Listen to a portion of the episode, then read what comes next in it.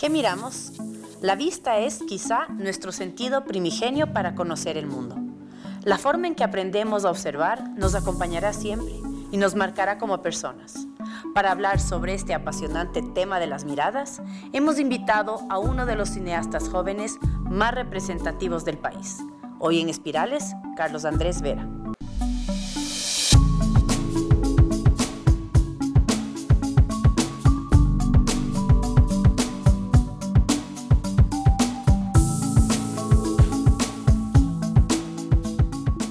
Eh, Carlos Andrés, como seres humanos, ¿qué miramos? Como seres humanos no estamos acostumbrados a observar. Miramos todo el tiempo a través del fenómeno óptico de la luz entrando a nuestro ojo, así como la luz entra a un lente. Ese es un fenómeno óptico. Pero la verdadera pregunta es, ¿qué observamos?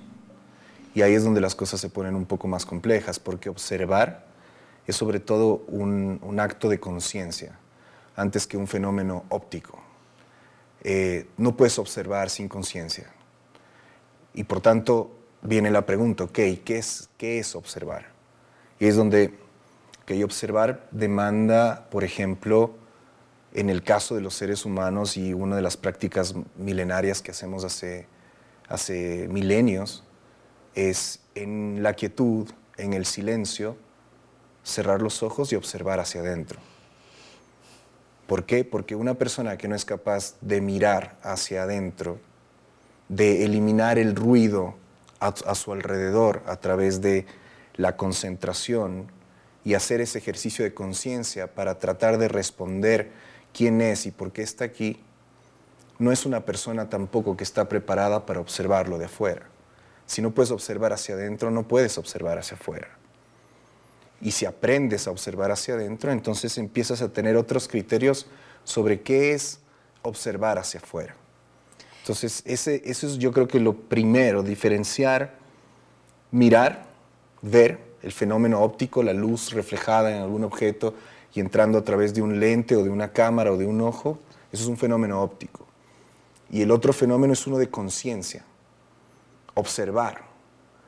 Este, y observar ya no es solo mirar, ya no es solo ver un cuadro, un fotograma, una escena a un grupo de personas, sino que implica enfocarse en, esa experiencia y estar presente en esa experiencia para nutrirse de ella.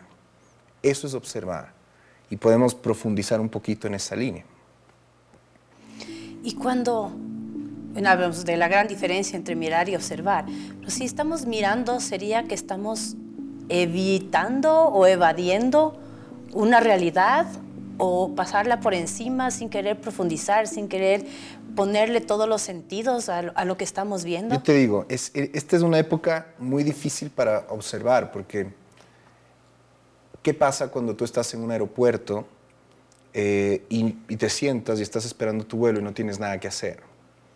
lo primero que haces es ir a tu celular, eh, abrir el computador, de pronto coger un libro. Y no importa si es un aeropuerto, no importa si es la calma de la sala de tu casa. Estás en un punto en donde no tienes nada que hacer. Y entonces, ¿qué haces? Prender la televisión, prender tu celular. Es decir, no estamos acostumbrados a, a la quietud y al silencio, a sentarnos un momento en quietud y silencio porque estamos conectados todo el tiempo con el ruido, con la información. Y hay tanta información en esta época, hay tanta información que empiezas, te metes a una red social y empiezas a consumir, a consumir, a consumir, a consumir, a consumir, a consumir, y te conviertes pues en un consumidor de información que al final del día no está observando absolutamente nada. Has leído 150 mil palabras ese día y no has aprendido absolutamente nada. Mañana te vas a olvidar de todo lo que viste hoy y te vas pasado mañana a olvidar de todo lo que viste mañana. Muy poco se queda y muchísimo, la gran mayoría de aquello que ves está solamente en la superficie.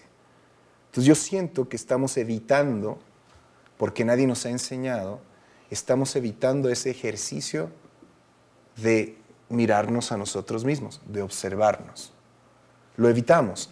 La sociedad, la dinámica moderna te lo impide pero nosotros también tenemos miedo de hacer ese ejercicio, porque de alguna forma tal vez estamos cómodos con, eh, con la máscara social que tenemos. ¿no? Todos tenemos una máscara social, tenemos un nombre, tenemos una etiqueta, tenemos una profesión, pues y convivimos con esa máscara social y con esa máscara nos enfrentamos a todos los demás. Pero contigo no puedes hacer ese juego, a ti mismo no te puedes engañar. Y entonces cuando te enfrentas a ti mismo, te toca ahí sí encontrar tu verdad. ¿Quién eres? ¿Quién eres de verdad? Más allá de tu nombre, de tu cultura, de tus enseñanzas, de tu ideología. ¿Quién eres de verdad? Y esa es una pregunta que da mucho miedo. Y como da miedo y como es un ejercicio un poco temerario y de valientes, lo, lo evitas. ¿Cómo lo evitas?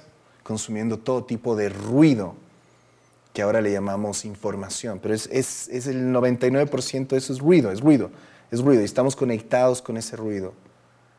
Y somos incapaces, por tanto, de observar, somos incapaces de observarnos a nosotros mismos y somos incapaces de observar todo lo que nos rodea. Entonces, como te dije al inicio, yo creo que observar es primero un ejercicio de conciencia.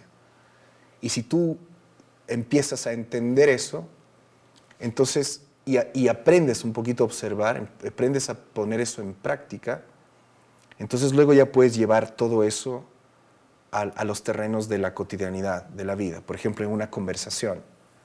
Este, si yo fuera, cuando yo entrevisto a alguien en un documental, yo no le pregunto obviedades, yo quiero buscar su alma, yo quiero entender cómo puedo hacer que esa persona haga ese ejercicio frente a una cámara este, incluso sin haber ella, ella haber hecho eso antes.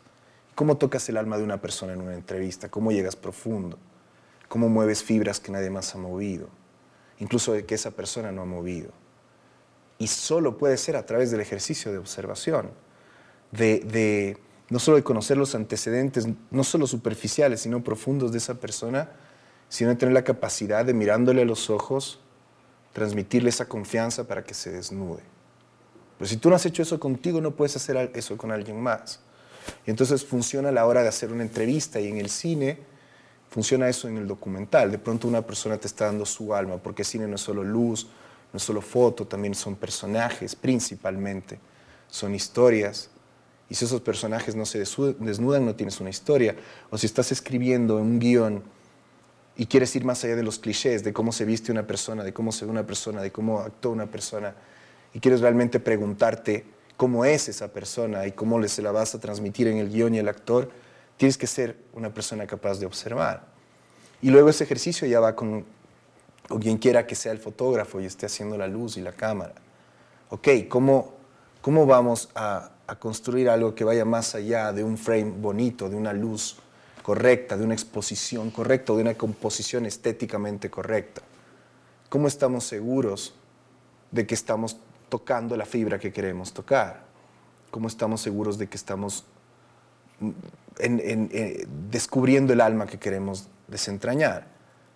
Pues observando, estando, estando en el presente, con la mente ahora, aquí, con estas personas, y no en el futuro pensando en qué voy a hacer después de esta reunión, y tampoco en el pasado pensando en eh, mi historia, cómo llegué hasta aquí, las angustias que tuve o las felicidades que tuve en el presente, aquí, ahora, no en el mañana, no en el pasado. Y cuando estás en el presente y estás aquí y ahora, y no con tu perro mañana, ni con tu marido ayer y todo eso, cuando estás en el presente, aquí y ahora, entonces estás enfocado. Todos tus sentidos están ahí. Y si todos tus sentidos están ahí, entonces vas a conectarte con la composición de la imagen para que esa sea la que realmente transmite el alma. Vas a hacer esa entrevista en donde realmente te compenetres con esa persona. Estar presente, aquí, ahora, no mañana, no atrás. Y eso es observar. Eso es observar. ¿Y qué has descubierto sobre ti en, el ejercicio de, de observarte? Esa es una pregunta espesa. Bueno, he descubierto que estoy lejos de la persona que quiero ser. Eh, he descubierto también que vengo de muy lejos y de hace mucho tiempo, que, que mi esencia es la luz, pero que tengo muchísimas contradicciones para seguir esa línea, que me da mucho miedo darle el control de la máquina a mi espíritu, que es noble y que es poderoso, porque soy porque me seducen muchísimo las distracciones locales, las que están a mano. Y entonces siempre estoy en ese dilema de qué tanto control le quieres dar a, tu espíritu y qué tanto control le quieres dar a tu demonio. Y yo creo que estoy un poco en la mitad.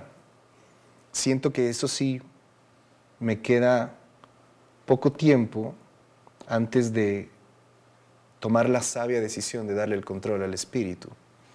Porque cuando se la das totalmente al demonio, aunque el viaje es muy divertido, eh, es muy efímero también. Eh, y, es más complejo trascender y sentirte a gusto contigo mismo subido solo en ese caballo. Entonces lo que he tenido es conciencia de que, de que hay alguien, hay algo, es, es difícil explicar porque hay una como dualidad. Cuando conectas con tu espíritu, cuando lo puedes observar, te das cuenta de que hay una parte que es espíritu y una parte que es conciencia, que es mente. Es la mente que observa al espíritu o que tiene conciencia de él. En el yoga dicen que, que el mundo material fue creado para que tengamos conciencia del mundo inmaterial, que el espíritu creó lo material para que pueda observar a lo inmaterial y tiene conciencia. Lo material tiene sentido, perdón. Lo, lo material es la forma del espíritu para tener conciencia de sí mismo. Pero pero no siempre es así. Para, llegar a eso tienes que decidirlo y vivir un proceso de mirada interior. Y yo lo he podido vivir y he podido tener una noción del espíritu que tengo y al mismo tiempo me da miedo ir muy para allá, me gusta también quedarme un poco para acá con la maldad. ¿Reconoces a tu sombra? Sí. ¿Cómo es tu sombra? Eh, es bien traviesa, no es mala, pero es traviesa. Y definitivamente no, no le gustan las convenciones modernas ni sociales. Entonces tengo, tengo, un, un conflicto permanente para, para incluso lidiar en paz con mi sombra, porque tiene que adaptarse a esta modernidad que a mí en lo personal me, me saca un poco de quicio y me da mucho trabajo. ¿Qué es la cultura de las imágenes y cómo eso nos marca como seres humanos en un mundo tan visual como el actual? ¿Cómo mirar nos hace lo que somos? Creo que, creo que, creo que no estamos en, en medio de una cultura de imágenes, creo que estamos en medio de una cultura de ruido. Y, y creo que estamos saturados de imágenes y de información y de memes y de GIFs y de, y de, pues, y de todo este fenómeno que, que vino mucho más fuerte con la red social. Antes tenías el más media y el más media pues ya nos tenía bastante conectados y bastante informados. Llegó el internet y luego llegó la red social y ahora realmente ah, son muy contadas las personas que no estén conectadas ¿no? a esa matriz. Y esa es una matriz de ruido, de ruido, de ruido, de ruido, de ruido. Creo que, de hecho, hace todo este ejercicio del que venimos hablando mucho más difícil porque, porque es muy, muy entretenido, es muy fácil ah, y es muy divertido conectarse al ruido, engancharse con él, envolverse en él, incluso convertirse en un, creador de ruido y, quedarse, y quedarse ahí como pegado al teléfono, ¿no? adicto al ruido. Este, creo que vivimos una cultura de ruido. No estoy seguro si vivimos una cultura de imágenes, por supuesto. Hay muchas más imágenes que antes, pero, pero no hay, no hay conciencia eh, profunda, no hay conciencia estética, no hay conciencia de fondo, no hay, no hay contenido, no hay ese buceo necesario que va más allá. Si, si todo fuera como el mar, si el mar es una metáfora, eh, solo estamos viendo la superficie, pero no estamos viendo lo que pasa en el fondo del mar. ¿no? Y en el fondo del mar, cuando tú te sumerges, aunque hay una tormenta en la superficie, en el fondo siempre va a haber silencio. ¿no? Y donde hay silencio hay, hay verdad, hay, hay, hay algo que no es el ruido. Donde hay silencio no hay ruido. Por tanto, hay verdad. Y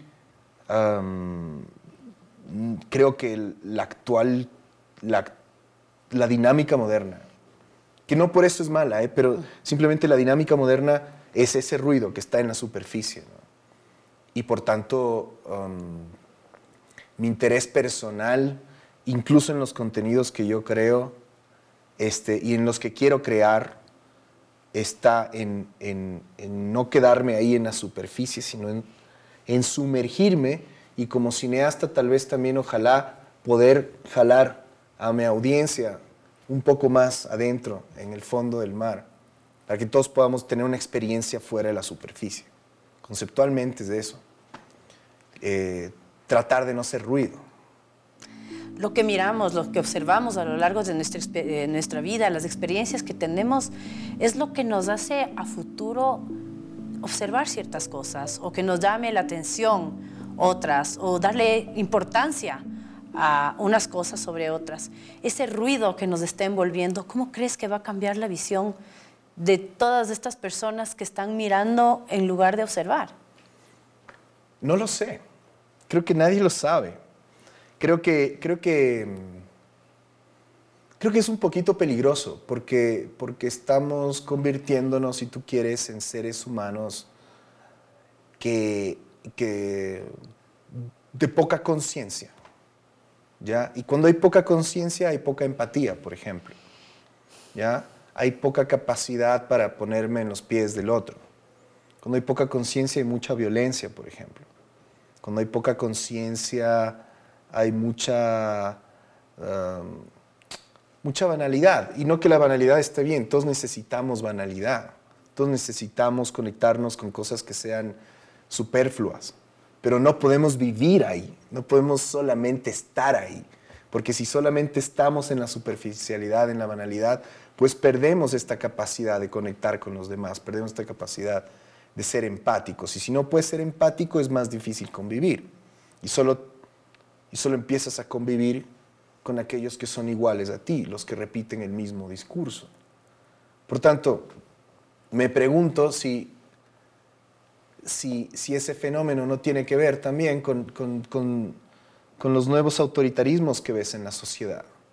Ya no es popular ni fácil que alguien venga y te diga, te venda una idea de, qué sé yo, socialismo, comunismo y tú la compres fácilmente.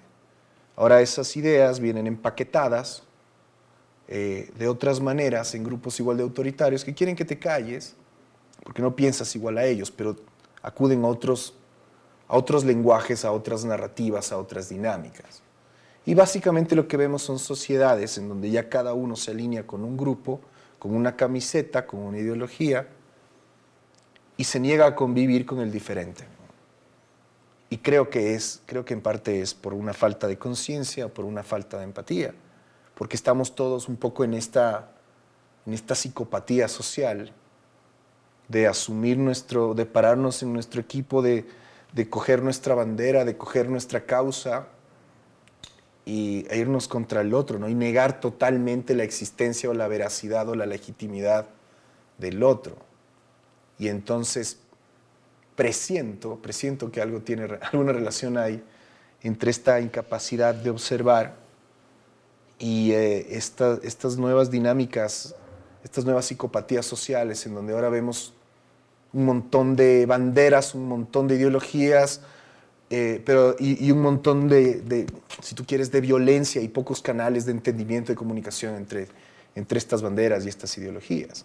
Finalmente son posturas autoritarias. Está prohibido, no puedes ser una persona decente si tienes tales características, no puedes ser una persona digna de sentarse en esta entrevista si no tienes determinadas características. Este, te voy a cancelar porque porque hiciste o dijiste algo eh, que merece que tu reputación sea pulverizada por el resto de los tiempos. No tienes ni siquiera derecho a equivocarte y rectificar, sino que vas a ser eliminado. Ya no, ni siquiera tienes derecho a equivocarte, sufrir por tu error y enmendar. Vas a ser eliminado. Entonces, e, esa es la dinámica que yo siento, la psicopatía social que yo siento, en la que estamos un poco inmersos ahora. Y creo que sí puede haber una relación entre eso y nuestra, y nuestra falta de capacidad para observar. ¿Qué podemos hacer ante esa situación cuando nos sentimos víctimas de, de justamente eso, de esa... Yo, yo no sé qué puedes hacer, yo no, yo, no, yo no sé, yo no sé, porque estoy en esta ola contigo, este, y, nadie, y creo que nadie sabe, solo, solo los que están mirando desde muy arriba o los que ya están adentro del fondo del mar pueden decir qué se puede hacer. Yo presiento algunas cosas. Em, primero yo sé desde una postura personal que, que, hay que tener cuidado de todo lo que huele a autoritarismo, para empezar. Y hay que combatirlo y hay que cuestionarlo. Combatirlo puede, puede ser peligroso también, pero hay que cuestionarlo. El autoritarismo hay que pararle en todas sus formas, no solo el político, porque, porque es una muestra justamente de esa falta de empatía, de esa falta de conciencia. Este, y presiento y sé que, que que uno también tiene que hacer ese ejercicio permanentemente. Este, ser capaz de observarse a sí mismo, pero también ser capaz de comprender que esa persona que está ahí al frente realmente no es tan diferente a ti, aunque eso parezca por, la, por las posturas, por las ideologías, por las banderas que estén exhibiendo. Que en el fondo ambos quieren lo mejor para su grupo, para su familia, para, para sí mismos que es, muy poca la gente que realmente quiere destruirlo todo y a todos. Son contados, son psicópatas esos, pero no todos somos psicópatas, aunque estemos inmersos en esta psicopatía social. Que, que, que, que, en realidad todos tenemos más cosas en común que diferencias. Pero cuando nos dejamos llevar por estas narrativas y por estas pasiones, puedes terminar viendo que gente buena, que gente decente, que gente bien intencionada termina matándose entre sí, por, por conveniencia de algún, de algún psicópata que desde arriba está controlando, más en control de la situación. Y en el ejercicio de observarnos y, y tomar conciencia, ¿qué crees tú que debemos observar y que no debemos observar? ¿Hacia dónde deberíamos enfocar la energía? Es que yo creo que hay que observarlo todo. Este, si observar es estar presente, si observar es tener conciencia, yo creo que el ideal es primero observarte a ti mismo.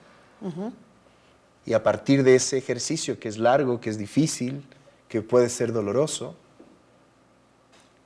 observar el mundo que te rodea, a las personas que te rodean y los temas que te interesan.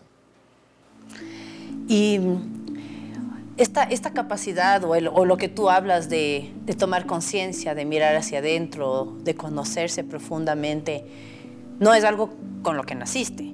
No. Tú puedes identificar el momento en tu vida en donde te diste cuenta que esa era el, el, la visión o el, lo que tenías que mirar o hacia dónde mirar. Sí, sí. Eh, y mira, tiene que ver con Taromenani porque con Taromenani yo, un poco por travieso, antes de filmar, antes de vivir esta experiencia y meterme en la selva y todo eso, dije, bueno, quiero probar ayahuasca. Porque, no sé, en, mi nivel de conciencia en ese momento, dije, tal vez me aporte algo a lo que voy a filmar, porque pues la ayahuasca viene de la selva, es, es, es, un elemento que es, digamos, culturalmente muy poderoso entre algunas comunidades indígenas. Sus ingredientes vienen de la selva y yo pensaba pues que alguna luz me daría y si no pues tendría una experiencia como quien se pega un honguito alucinógeno y la pasó bonito y se acabó y no, no había nada que temer. Pero a mí sí me remé, a mí sí me... A mí la experiencia de la ayahuasca, no te lo voy a contar todas, nos quedaríamos aquí todo el día, pero en síntesis me hizo tener certeza del mundo espiritual. Yo no soy una persona religiosa, por supuesto, cuando era niño me llevaban a misa y todo eso, pero luego no he tenido ningún tipo de relación con ninguna religión. Este, tampoco niego el mundo espiritual, pero simplemente no tenía ningún tipo de conciencia ni de relación con ese mundo hasta que tuve mi primera experiencia en ayahuasca y tuve una experiencia espiritual y me di cuenta de que aunque yo no entiendo ese mundo y yo no sé descifrarlo y yo no puedo explicar su naturaleza, ese mundo existe. Y luego, muchos años después, tuve una formación en yoga. Yo acudí al yoga primero por una lesión de fútbol, me rompí una pierna, subí muchísimo de peso, no podía hacer ejercicio y entonces busqué el yoga para rehabilitarme físicamente. Pero luego decía, ¿qué sentido tiene que haciendo estas posturas o estos ejercicios, de pronto muchas otras cosas más están más equilibradas en mi vida? ¿Por qué hacer una postura te da más balance en tu vida que, yo qué sé, jugar fútbol o practicar box, que es algo que me encanta hacer también? Y entonces al, al hacerme esa pregunta de qué tenía el yoga que hace que tengas en general más balance en tu vida, pues tuve una formación en yoga. Yo soy profesor certificado, aunque no doy clases, he dado clases, pero este, no, solo tuve esa formación más por curiosidad personal. Y en el yoga, muchas, muchas cosas que viví en la ayahuasca eh, compaginaron, digamos, pude unir puntos entre una experiencia y la otra. Este, y, y, y si tú quieres, en el yoga encontré una especie de manual espiritual que explica muchas cosas o que le da sentido a muchas cosas que antes para mí eran simplemente un enigma, una cosa totalmente desconocida. Entonces esas dos experiencias sí me han hecho, digamos, ver todo de manera diferente, ¿no? Este, incluso, incluso saber que hay cosas que hago que no tienen ningún tipo de conciencia y que son banales y que son una estupidez pero al menos lo sé. Porque no todo lo que hago es profundo, no todo lo que hago es sumergirse en el fondo del mar, por ser la misma metáfora. Mucho de lo que hago es también superfluo, ¿ya? Y a veces es estúpido. Pero sí lo sé, sí lo sé. No es que soy un estúpido haciendo estupideces que se cree un genio. No, no. Sí sé que estoy haciendo estupideces cuando las, las cometo o las puedo reconocer con bastante facilidad. ¿Ese proceso le llamarías transformación, evolución o qué nombre evolución le pusieras? es un buen término. Sí, porque sí, es, es justamente eh, sin, sin cambiar, sin ser distinto, um, es, es, es, acercarte un poco más a, a una persona más consciente. Es, es escalar en, en, en, en la larga escalera de la conciencia, subir un poquito más de peldaños. ¿Será que un poco el, el, desafío de los seres humanos es convertir lo que miramos en lo que observamos? Sí, yo creo que sí. Yo creo que para eso venimos todos. Yo creo eso. Yo creo que. Y, y, y, lo, y lo, interesante es que no hay una regla como, como yo qué sé. Es decir, no hay una fórmula. Mi, la fórmula para mí no es la fórmula para ti. ¿ya? Lo único en común es que ojalá los dos tengamos la capacidad de observar hacia adentro.